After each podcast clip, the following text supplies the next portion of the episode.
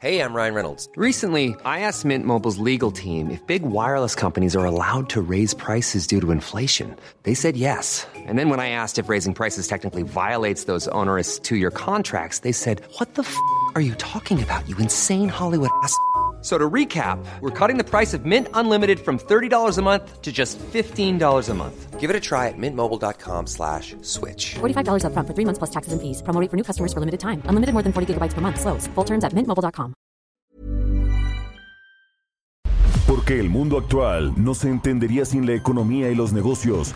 Acompaña a Mario Maldonado, el columnista de negocios más joven y objetivo del periodismo financiero, en su programa Bitácora de Negocios.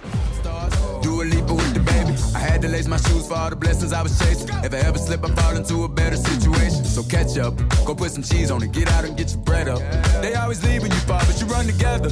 Weight of the world on my shoulders, I kept my head up. Now, baby, stand up. Cause, girl, you. You want me,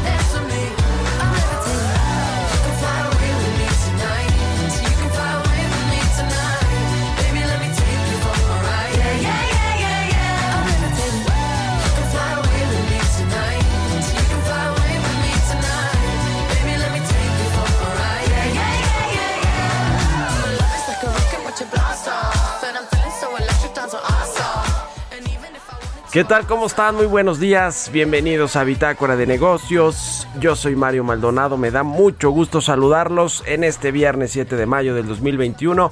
Son las 6 de la mañana con 3 minutos tiempo del centro de México. Estamos transmitiendo en vivo desde la cabina del Heraldo Radio aquí en la capital del país por la 98.5 de FM, también en Guadalajara, Jalisco por la 100.3 de FM y en Monterrey, Nuevo León por la 90.1 de FM. En el resto del país también estamos ya prácticamente en eh, todas las ciudades, estados eh, de la República Mexicana, en el sur de los Estados Unidos y a través del streaming en cualquier lado en la página heraldodemexico.com.mx. Bueno, pues arrancamos este viernes 7 de mayo con música como todos los días aquí en Bitácora de Negocios. Esta semana estuvimos escuchando las canciones más buscadas de la plataforma Spotify en la lista del top 50. Y bueno, pues esta es de Dua Lipa que se llama Levitating. Es una canción de esta cantante británica que se lanzó el 13 de agosto del 2020. Es el quinto sencillo de su segundo álbum de estudio Future Nostalgia. Bueno, Dua Lipa, vamos a escuchar a esta cantante británica este viernes y vamos a entrarle a la información. Hablaremos con Roberto Aguilar sobre los temas relevantes eh, del sector financiero. Hay datos sólidos en términos comerciales de China y Alemania y esto afianza la recuperación global de estas dos potencias económicas.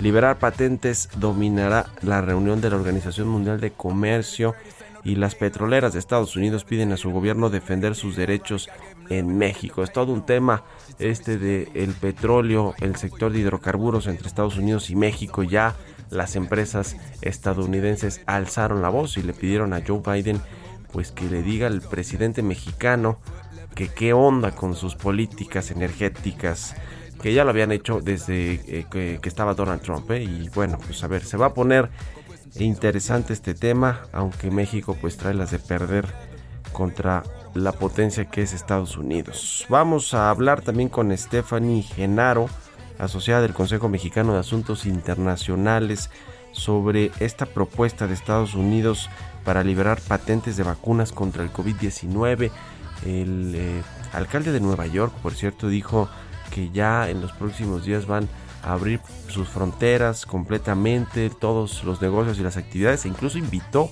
a los extranjeros a visitar esta ciudad de Nueva York para vacunarse.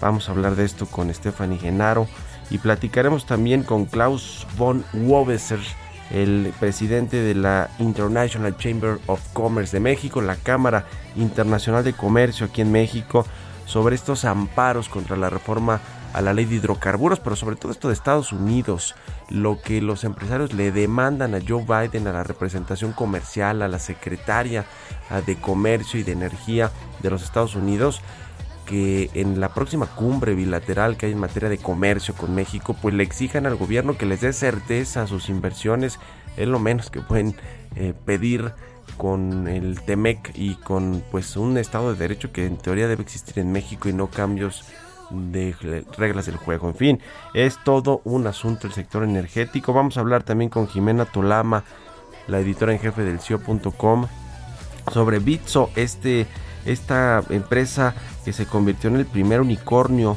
de criptomonedas mexicano con una evaluación de 2.200 millones de dólares. Por fin tenemos un unicornio que son estas empresas valuadas en más de mil millones de dólares. Se fue hasta los 2.200 millones de dólares esta empresa Bitso que se dedica a el, eh, pues el negocio de las criptomonedas, estos activos virtuales. Vamos a hablar de este, este asunto. Eh, y bueno, vamos a hablar también con eh, Jimena, habló con los cofundadores y con el CEO de Bitso. Vamos a hablar del, del tema muy interesante, de todo lo que tiene que ver con, con las vacunas, por supuesto, eh, los proyectos del presidente López Obrador, que son prioridad para su gobierno, aunque le tenga que recortar, rasurar presupuesto a otros asuntos, como aquí en la capital del país, a la línea 12 del metro que ya supimos lo que pasó el lunes con esta tragedia que ha cobrado la vida de 25 personas y ayer pues todo el mundo dice que no va a haber una comisión especial para investigar lo sucedido en el, en el metro en, esta, eh, en estas dos estaciones por la zona de Tláhuac que se desplomaron. Bueno, bueno, pues así los gobiernos de izquierda. En fin, quedes aquí con nosotros en Bitácora de Negocios, se va a poner bueno.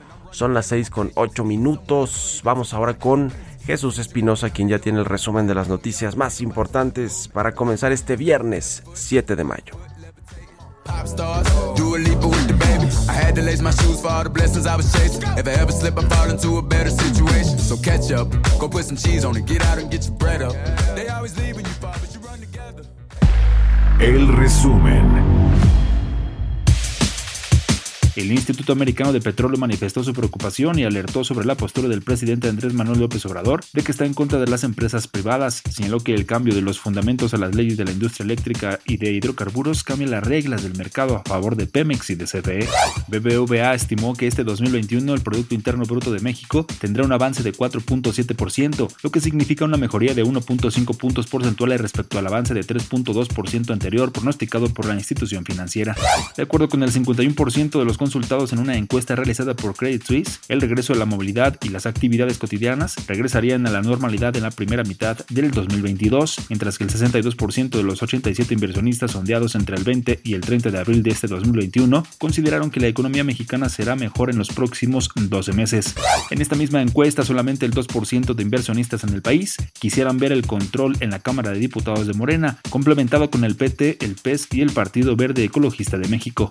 La Comisión Federal de Competencia Económica emplazó diversos agentes económicos por su probable responsabilidad en la realización de prácticas monopólicas absolutas en el mercado del fichaje de jugadores profesionales de fútbol en territorio nacional, con lo que inicia el procedimiento seguido en forma de juicio para que los probables responsables presenten su defensa.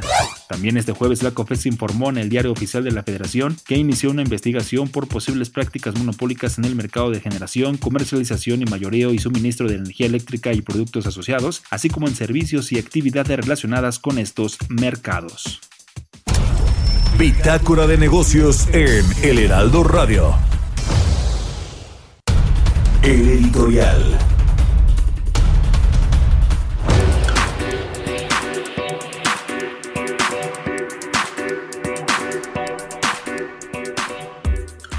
¿Se acuerda que la semana pasada el Instituto Mexicano del Seguro Social presentó un estudio con respecto a los contagios de COVID-19 que hay en México?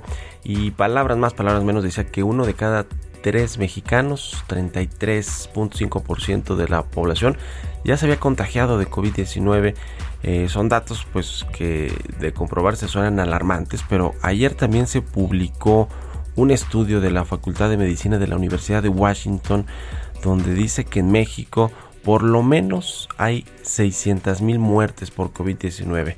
Es decir, este dato de los subregistros de contagios y de fallecimientos por COVID-19 podría llevarnos a tener esta cifra de más de 600 mil muertes en el país.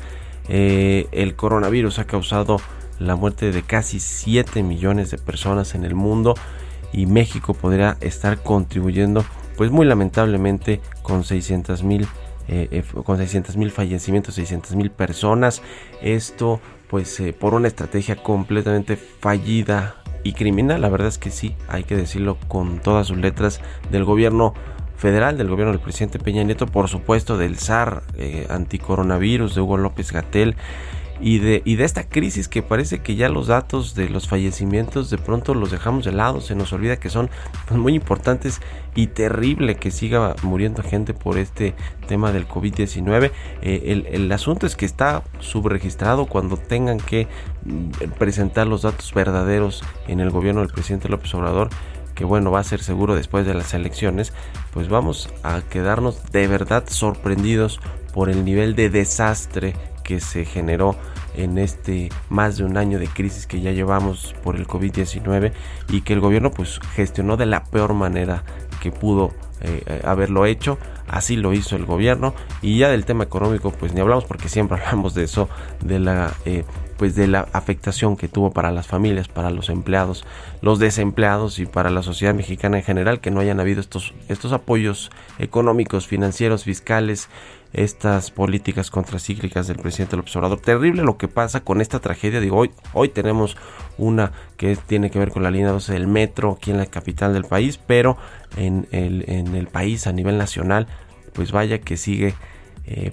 pegando fuerte esta crisis y el gobierno hace como, pues como si ya no pasara nada. Terrible, en fin. Ojalá que la vacunación pueda disminuir estas estimaciones y estas muertes eh, tremendas que han afectado pues a la población mexicana. Vamos a ver cómo termina todo este asunto, pero el gobierno va a quedar pésimo por la muy mala gestión de la pandemia. ¿Ustedes qué opinan? Escríbanme a mi cuenta de Twitter, arroba Mario Mal y a la cuenta arroba Heraldo de México. Economía y mercados. Roberto Aguilar ya está con nosotros en Bitácora de Negocios, como siempre, tempranito. Mi querido Robert, buenos días. ¿Qué tal Mario? Me da mucho gusto saludarte a ti y a todos nuestros amigos. Pues ya nos amanecimos con el dato de la inflación correspondiente a abril. Resulta que fue más alto de la estimación. Se esperaba 6.01 a tasa anual.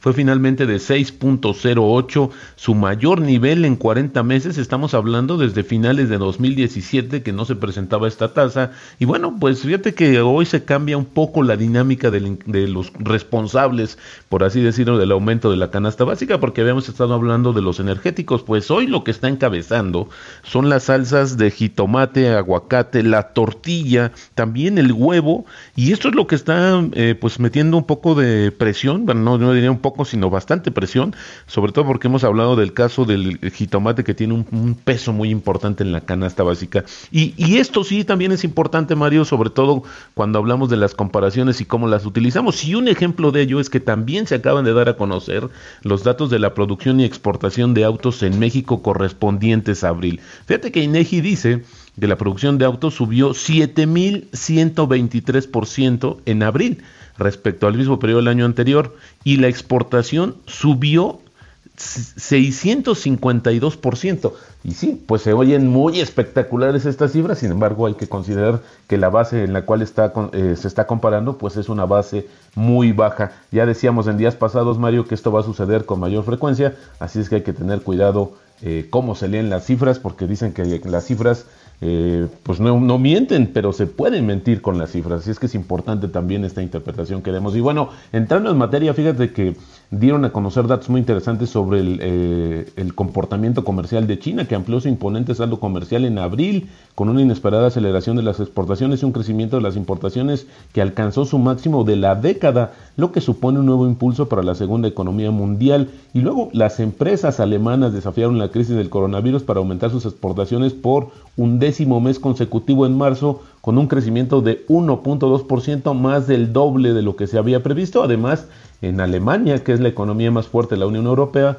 pues la producción industrial subió 2.5% en términos intermensuales en marzo, también mejor a lo estimado. Y las acciones mundiales se encaminan a su primera ganancia semanal en tres semanas en medio de un aumento de los precios de las materias primas, mientras que los operadores se, se preparan para un informe de empleo eh, más tarde que podría proporcionar pistas sobre cuándo la Reserva Federal pues va a relajar su estímulo monetario. El cobre, Mario, es, hablamos que de materias primas, pues subió hoy a un máximo récord nuevamente, impulsado por compras especulativas y compradores industriales tras optimistas datos económicos a medida que las economías occidentales se recuperan de la pandemia. Nada más para poner un dato también en contexto, Mario, los precios del cobre han crecido 135% desde los mínimos de marzo pasado, cuando la pandemia comenzó a afectar la demanda de este metal. Así es que, bueno, pues el tema de la inflación no es solamente preocupación en México. Y justamente a las siete y media este informe de empleo que se va a dar a conocer, pues está anticipando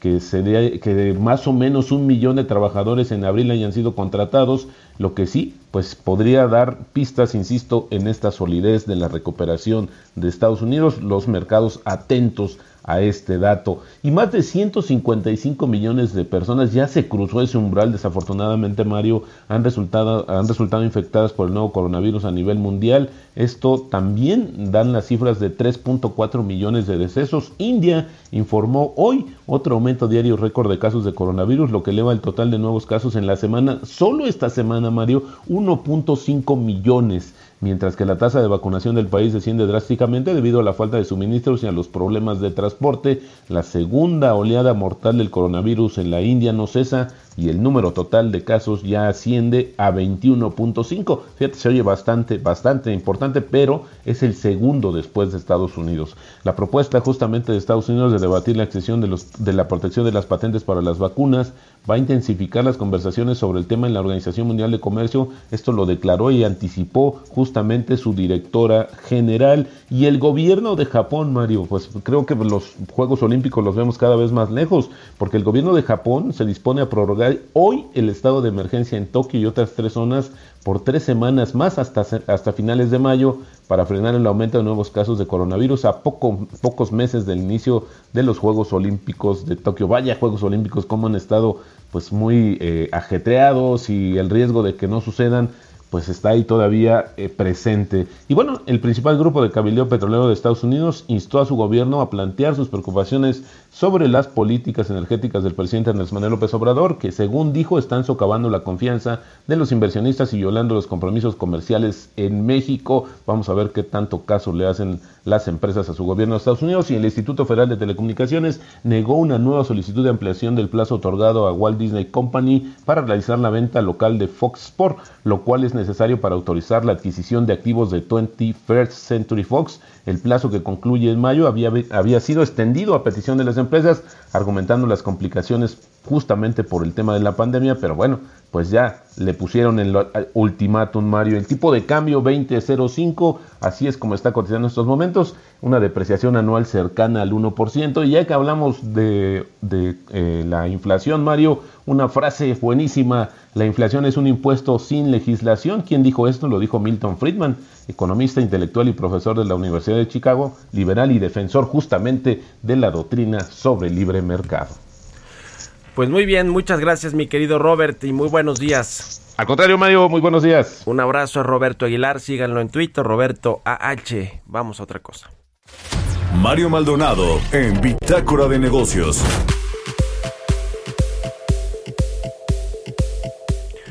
Bueno, vamos a platicar con Stephanie Enaro, ella es asociada del Consejo Mexicano de Asuntos Internacionales. ¿Cómo estás, Stephanie? Muy buenos días.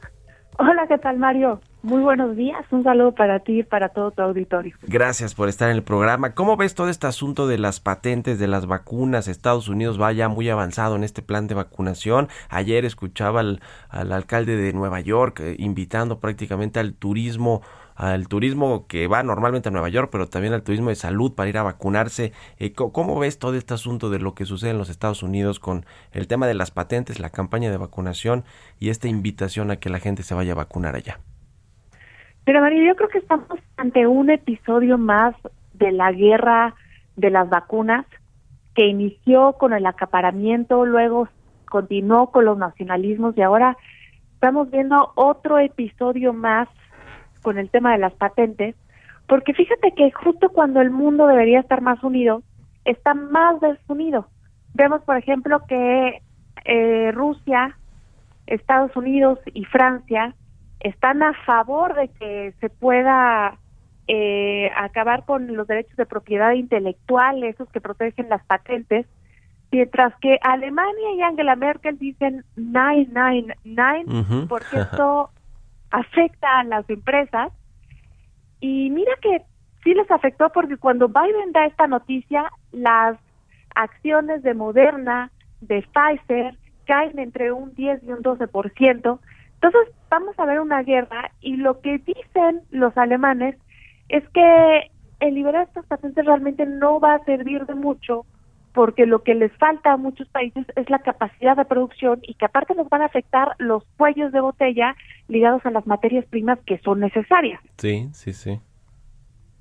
Y, vemos de alguna manera, Mario, que a Estados Unidos le ha ido muy bien en este aspecto porque Donald Trump emitió una ley de seguridad nacional que asegurara los suministros para las vacunas. Sí, y el tema de la distribución de cada uno de los países es otro asunto importante.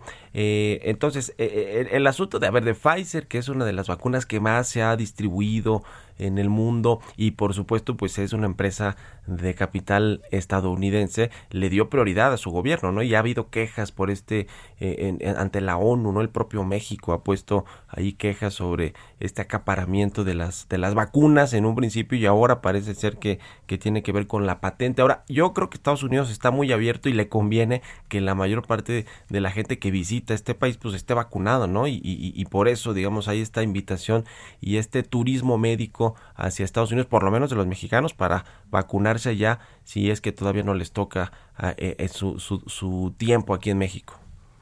Claro, y aparte es la clave de la recuperación económica. Vemos que para que la economía vuelva a acercarse a cómo estaban los niveles antes de la pandemia, nos falta un rato, pero sí necesitamos que la gente esté sana, que esté vacunada, y es precisamente por lo que le está haciendo Estados Unidos, porque hemos tenido una lección global, Mario, que aquí nadie va a estar a salvo hasta que todos estemos a salvo. En un minutito, Stephanie, eh, ¿cómo ves este asunto de Estados Unidos y lo que le pidió a México en términos del sector energético? ¿Está eh, transgrediendo la soberanía mexicana, como ha apuntado el presidente del observador, o tiene que ver sí con el Tratado de Libre Comercio que debe respetar pues los acuerdos previos y los contratos de sus empresas? Yo lo veo más que nada por la línea del Tratado de Libre Comercio. Eh, de hecho, ya veíamos este jalón de orejas eh, venir, Mario, porque de- durante los primeros días de la administración de Joe Biden, justo cuando se tuvo el primer Zoom entre Marcelo Ebrard y el presidente y Anthony Blinken, la secretaria de Asuntos Occidentales dijo que México debería cuidar su clima de inversión en materia energética para no violar el TEMEC. Ya nos lo habían avisado y creo que no lo hemos querido escuchar. Pues vaya tema, vaya tema que puede generar problemas, tensiones en la relación eh, comercial y yo creo que hasta diplomática. Muchas gracias, Stephanie, por haber estado con nosotros aquí en el programa. Muy buenos días. De nada, Mario, fue un honor y quedo pendiente en mi cuenta de Twitter, arroba enaro enaro con H, H-E-N-A-R-O, para seguir esta conversación. Oh, pe- perfecto, gracias. Arroba Enaro, Stephanie, Enaro con H. Vamos a hacer una pausa y regresamos. Buenos días.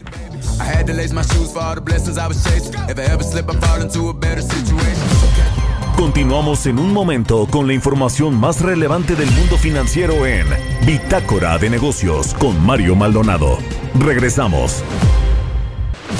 Estamos de vuelta en Bitácora de Negocios con Mario Maldonado. Entrevista.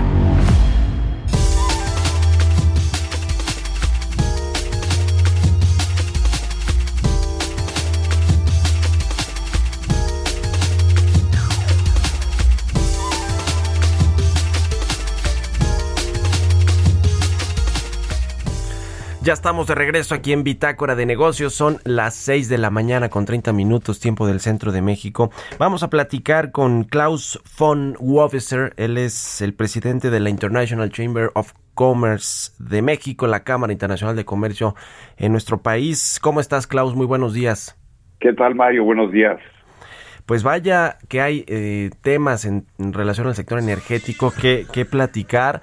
El tema este de los amparos, primero la ola o lluvia de amparos que van a llegar eh, por esta aprobación y promulgación de la reforma a la ley de hidrocarburos. Eh, que, que, bueno, quizá corre el mismo, la misma suerte que la reforma del sector eléctrico.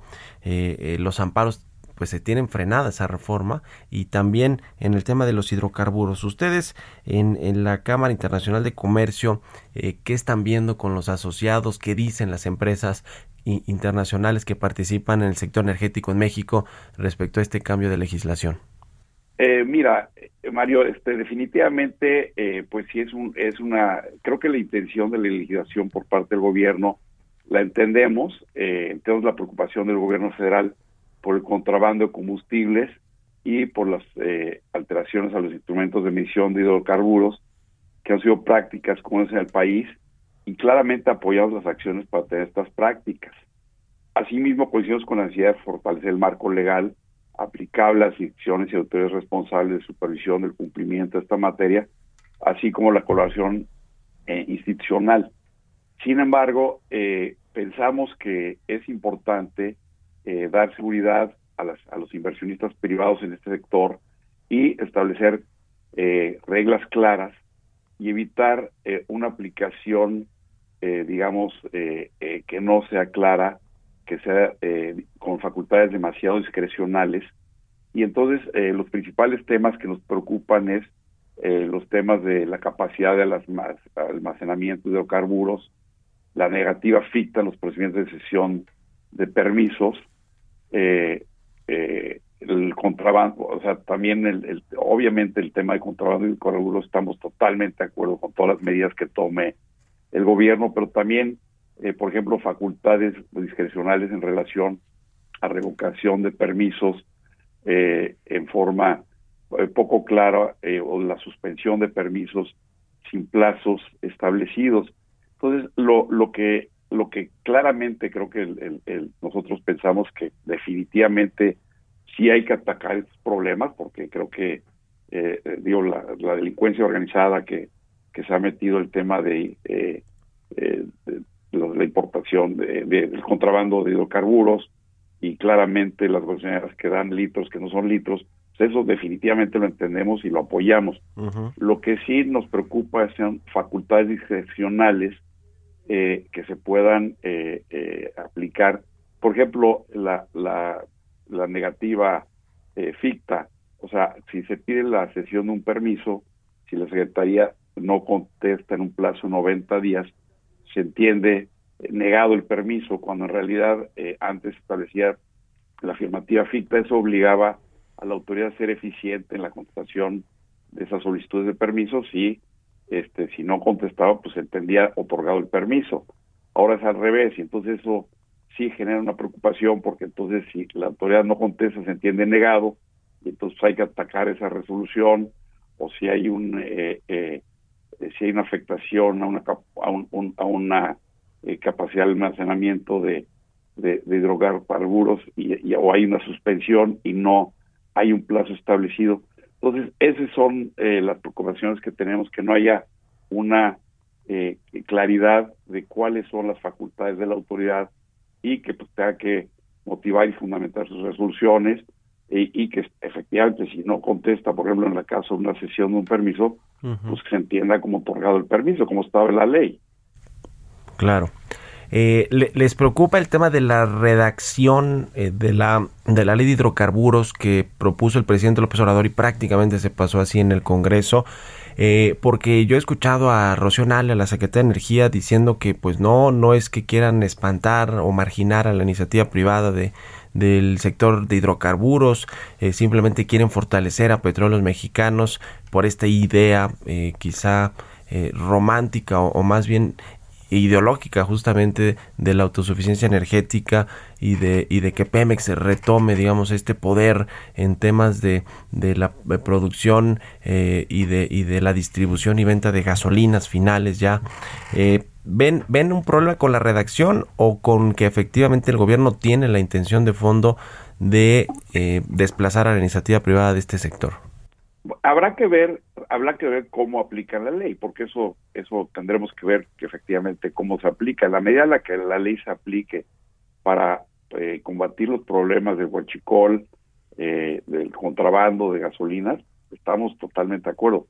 Si esta reforma se aplica para desplazar eh, a los inversionistas eh, privados, estamos totalmente en contra porque nos parece que sería cambiar las reglas de juego. Son inversiones que en muchos casos, eh, inversiones extranjeras que se han hecho, pero también inversiones por parte de mexicanos que totalmente hicieron dentro del marco de la ley. Y entonces desplazarlos eh, indebidamente sí nos parece nos preocuparía definitivamente. Habrá que ver cómo se aplica. Ahora también está la controversia constitucional que ha presentado la Comisión Federal de Competencia porque claramente Pemex eh, tiene un poder eh, sustancial en el mercado y tiene de alguna manera una posición monopólica que habría que simplemente eh, hacer las regulaciones asimétricas eh, para que efectivamente se, pueda competir y que y creo que la competencia es sana porque al final de cuentas la competencia beneficia a los consumidores.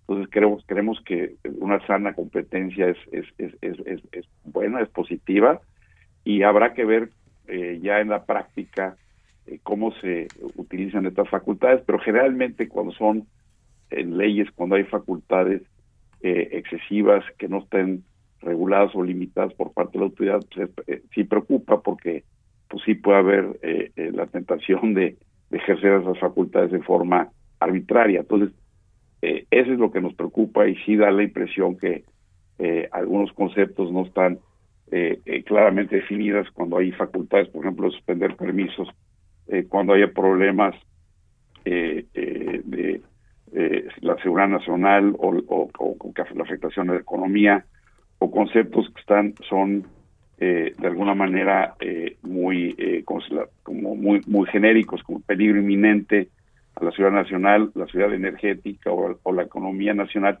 no están definidos estos conceptos. Entonces son ambiguos y sí se presta a que se ejerzan estas facultades en forma eh, excesiva y, y, y, y, habrá que ver eso eso lo tenemos uh -huh. que ver pero seguramente pues sí va a haber una una oleada de amparos importantes porque precisamente hay lineamientos en la propia constitución en cuanto a que las facultades de las autoridades pues, tienen que estar eh, regladas muy específicas y el propósito entendemos de esta reforma del gobierno es combatir estos eh, estas prácticas eh, eh, delictivas y estamos de acuerdo en ello, es 100% eso creo que no hay duda alguna de que eh, de todos los que se dedican al contrabando de, de, gasolinas y al y al, eh, al huachicol, pues esas personas deberán de meterlas a la cárcel y lo apoyamos y, y lo festejamos y, y felicitamos al gobierno por esa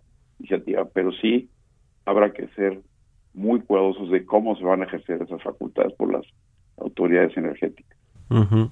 Klaus, ¿cómo eh, ves esta carta que enviaron los empresarios estadounidenses del sector energético, eh, incluidos en este Instituto Americano del Petróleo, donde le piden a los secretarios de Estado de Energía, de Economía, la representante comercial de Estados Unidos y al propio presidente Joe Biden que le exija al gobierno mexicano cumplir los compromisos que adquirió en los tratados internacionales. Por supuesto, hablamos del TEMEC. Eh, es, es grave, preocupa a México que se pueda convertir esto en un asunto que vaya de lo comercial a lo diplomático o que de pronto nos puedan poner allá aranceles como sucedía con Donald Trump por, por estar pues eh, eh, cambiando las reglas del juego en México en este sector energético? Bueno, sí es, eh, sí, sí, definitivamente es preocupante porque digo, para, eh, como todos sabemos el Temec, pues es para México importantísimo. Digo, eh, eh, las exportaciones es la actividad económica en la que mejor nos desempeñamos aquí en México y, y definitivamente es, es preocupante. Y aquí hay dos niveles. Una es el propio gobierno que como parte del tratado pues tiene derechos en el Temec tiene derechos de, de, incluso iniciar un arbitraje en contra de México, Estado a Estado, por el incumplimiento de las obligaciones. Y también hay los derechos de los inversionistas, eh, en este caso de, Estados Unidos, eh, eh, de poder iniciar arbitrajes de, inversión contra México contra el Estado mexicano por el incumplimiento de las obligaciones eh, que tiene México en el TEMEC. Obviamente esto siempre y cuando hay afectaciones, o sea, tendría que haber actos concretos eh, donde se afectara a un, eh, eh, a un inversionista. Digamos, apenas aquí está, está esta, esta ley habrá que ver cómo se eh, utilizan las facultades que están en la propia ley, pero en la medida que, que se, se violen derechos de los inversionistas que, que tienen conforme al tratado de, del TEMEC, pues sí habría arbitrajes en contra del Estado mexicano y, podría haber eh, pues indemnizaciones, digo, podría, si se consideran expropiaciones indirectas, pues sí podrían eh, eh, ser eh, asuntos importantes eh, y claramente el gobierno tiene que cuidar esto porque finalmente es, es muy importante cuidar el TEMEC porque, repito, gran parte de nuestra actividad económica depende del mismo, sería, para México sería gravísimo eh, un, incumplimiento eh, al tratado de, libre comercio con Estados Unidos.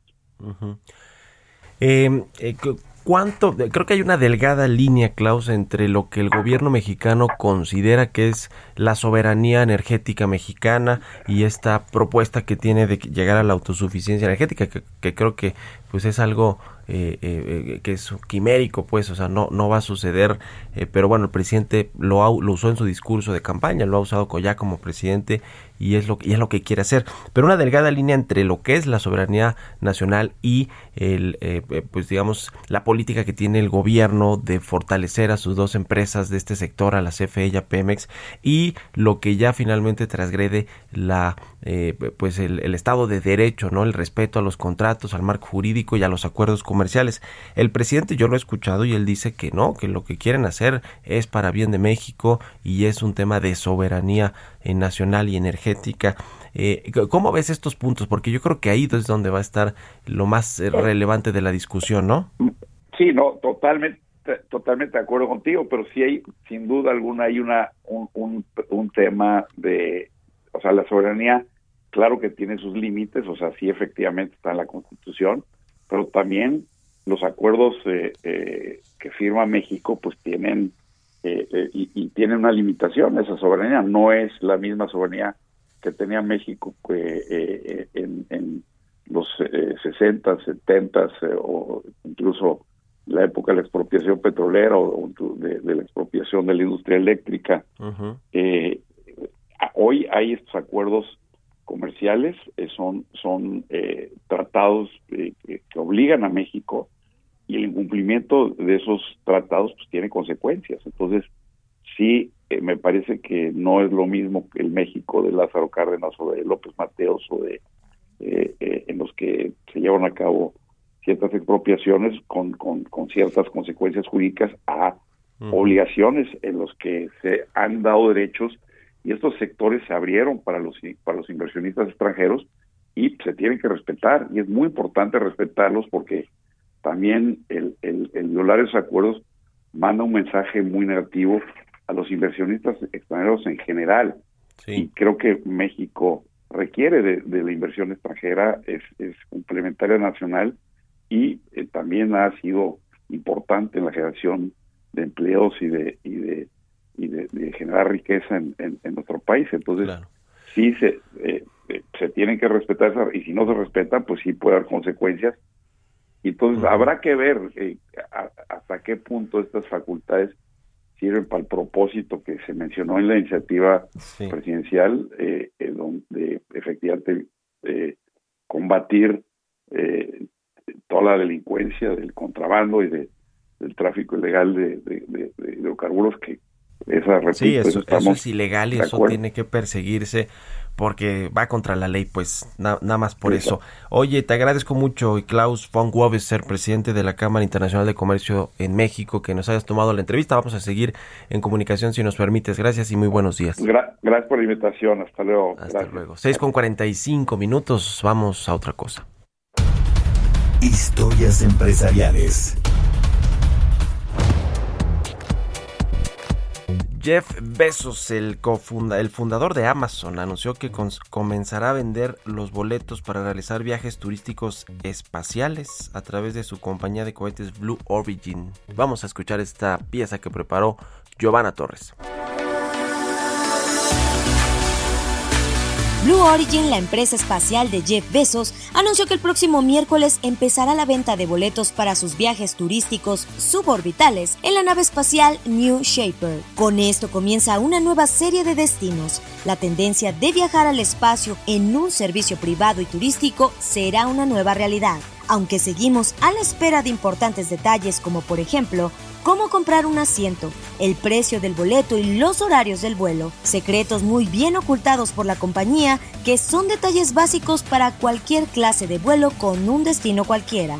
Se ha especulado mucho sobre el valor del boleto. Por ejemplo, en 2018, Reuters reportó que se estima que la empresa de Besos cobre como mínimo 200 mil dólares por viaje. Esta cifra fue obtenida según una evaluación basada en el plan de la competencia Virgin Galactic Holdings, aunque nada es certero todavía. En la nave y cápsula hay capacidad para llevar a seis pasajeros por viaje, donde podrán viajar a más de 100 kilómetros sobre la Tierra y experimentar tanto la ingravidez como apreciar la curvatura del planeta.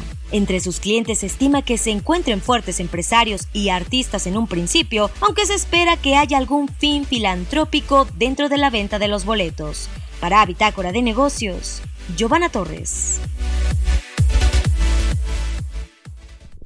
Innovación. Y bueno, como todos los viernes, ya está con nosotros Jimena Tolama, editora en jefe del CIO.com, solo que ahora regresó a la cabina Jimena Tolama. Bravo, por Dios, Jime, qué bueno. Oye, bienvenida de nuevo.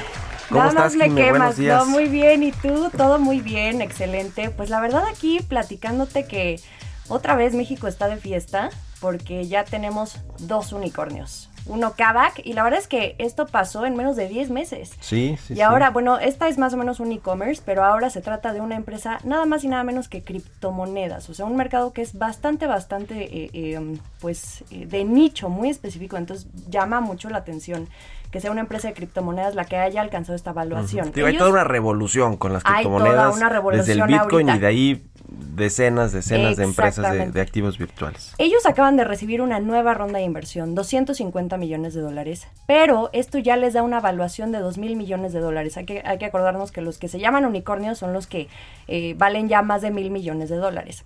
Lo más interesante aquí es que ellos, por ejemplo, se tardaron seis años, tienen siete años de existencia, pero se tardaron seis en alcanzar su primer millón de usuarios y solo 10 meses en alcanzar el segundo. Eso te habla ahorita de que hay, de que pues sí corresponde un poco a la euforia que ha habido el último año en torno a las criptomonedas, su alza otra vez en el precio. En 2017 vimos ahí que más o menos se congeló en su máximo histórico de 20 mil, pero ahorita otra vez, bueno, o sea, voló y, arrastró a otras que también existen. Y justamente platicamos con Daniel Vogel de eso, sobre si esta evaluación que hoy reciben tiene un poco que ver con esta euforia, pero él tiene una opinión más interesante que va más allá de, de- de si el precio sube o baja. Eh, eh, la verdad es que en años en donde Bitcoin y otras criptos estuvieron más tranquilas, pasaron muchas cosas, se desarrolló más tecnología y pues cada vez tiene más y más apoyo este, este tipo de industria. Vamos a escuchar qué nos dijo.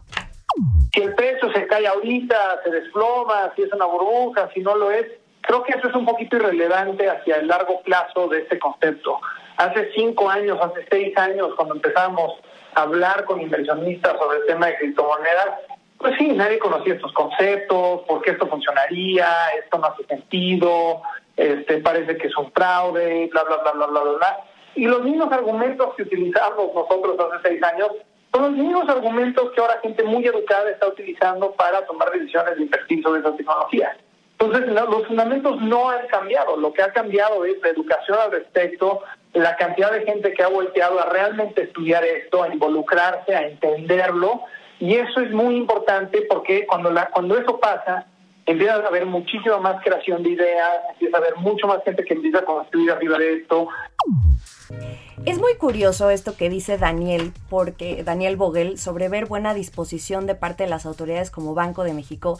Pero a mí me llama la atención que hace casi un mes precisamente el gobernador de, Banjico, Alejandro Díaz de León, dijo que la propia volatilidad en estos activos virtuales no les permite cumplir con la función del dinero. O sea, porque hay que recordar que en la ley ellos, eh, eh, estos activos virtuales están como tal, como activos virtuales, no como monedas, que no pueden funcionar como una moneda precisamente por esta vota- eh, eh, volatilidad. Aquí tenemos a una autoridad que está viendo las criptomonedas de la especulación, eh, eh, a las criptomonedas desde el punto de vista de la especulación. Y es un concepto que Daniel Vogel no aplica. Esto se lo dijo de hecho a TechCrunch, un portal especializado en tecnología y startups, que él ve a Bitso más allá de eso, como una plataforma que abre posibilidades en otros tipos de pago transacciones, por ejemplo. Y más que eso, Daniel Vogel va más allá. Sí es un fiel romántico creyente de que algún día eh, las criptomonedas serán el futuro del sistema financiero, es decir, que sufrirá una completa reconversión. Pero vamos a escuchar a ver qué, nos dice sobre esto. Nosotros siempre hemos tenido una, un principio como empresa de tratar de ser lo más cercano posible a la autoridad. Si hablas con, personas dentro del Banco de México, dentro de la CNBB, dentro de la Secretaría de Hacienda, yo creo que vas a encontrar mucha gente que, que, que tiene relación, o sea, que- que conoce bien el proyecto que traemos, que nos conoce bien a nosotros. Nosotros lo que vemos es buena disposición por parte de la autoridad, de sentarse, de platicar, de, de escuchar, de entender, de colaborar, pero eh, eh, la, realidad es que la tecnología avanza a un paso que nos supera a todos y entonces es un reto constante el poder estar eh, como, como a- arriba de esta cosa al 100%, ¿no? Y finalmente, él nos dice, yo, yo le preguntaba, a ver, porque eh, también con esta idea de que este sistema de criptomonedas eh, que elimina intermediarios alguna vez va a poder sustituir a todo el sistema financiero. Yo la verdad, no sé tú Mario, pero yo lo veo un poco complicado todavía y depende mucho del país del que se trate o donde incursione este mercado, pero él sí, él sí ve que, que, blockchain, sobre todo que es la tecnología que sostiene a todo este sistema de criptomonedas, algún día sí va a reemplazar a los sistemas financieros tradicionales. Pues sí, yo creo que vamos hacia allá y, todos los bancos centrales y los grandes bancos de inversión como JP Morgan pues están con inversiones en criptomonedas, ¿no? Es decir, ya es este eh, sector como negocio y creo que vamos a ir hacia allá. Yo no sé si va que se va a acabar el sistema tradicional de eh, cómo se hacen transacciones en- en los países o con las monedas que utiliza cada uno de los países, pero de que esto va a avanzar y está avanzando rapidísimo, eso es un hecho y qué felicidad que tenemos este primer unicornio mexicano en criptomonedas. Mira, yo no, no estaría trabajando día y noche en esto si no pensara que el futuro del, del, del, del sistema financiero es un, es un futuro arriba de blockchain. Estoy completamente convencido. Yo creo que cuando, cuando las autoridades entiendan el nivel de transparencia, eh, capacidad de auditar, eh, de ver, de entender, yo creo que blockchain no va a ser un tema opcional. Yo creo que va a ser un requisito regulatorio el construir arriba de esta tecnología, dada la transparencia, este, fluidez que le da a, a estos temas. Y, y eso a mí se me hace increíblemente emocionante. Y digo, yo creo que eh, la vida está llena de gente que, que piensa cosas y, y muchas veces nos equivocamos. Esa es la apuesta que yo le estoy haciendo y es el futuro que estoy tratando de construir. Un requisito regulatorio, construir sobre blockchain. ¿Cómo ves, Mario? Pues muy interesante, te decía que me da eh, gusto que una empresa mexicana se convierta en este unicornio, así que bueno, gracias Jime por Gracias haber a ti, venido aquí Mario. a la cabina del Heraldo Radio. Ya estaríamos aquí más Despide seguido, el programa, por por favor. Pues esto fue Bitácora de Negocios 98.5 FM. ¿Qué Se más? quedan con Sergio Sarmiento y Lupita Juárez aquí en Heraldo Radio y con la canción de, de Jimena Tolama, porque hoy es cumpleaños de J Balvin. Dijo, hay que ponerlo para terminar. Bueno, pues ahí está.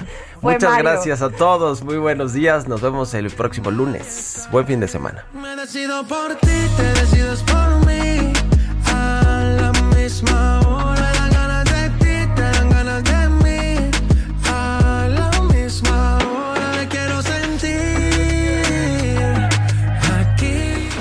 Esto fue Bitácora de Negocios con Mario Maldonado, donde la H suena y ahora también se escucha. Una estación de Heraldo Media Group. Even when we're on a budget, we still deserve nice things. Quince is a place to scoop up stunning high-end goods for 50 to 80% less than similar brands. They have buttery soft cashmere sweaters starting at $50, luxurious Italian leather bags, and so much more. Plus, Quince only works with factories that use safe, ethical, and responsible manufacturing. Get the high-end goods you'll love without the high price tag with Quince. Go to quince.com slash style for free shipping and 365-day returns.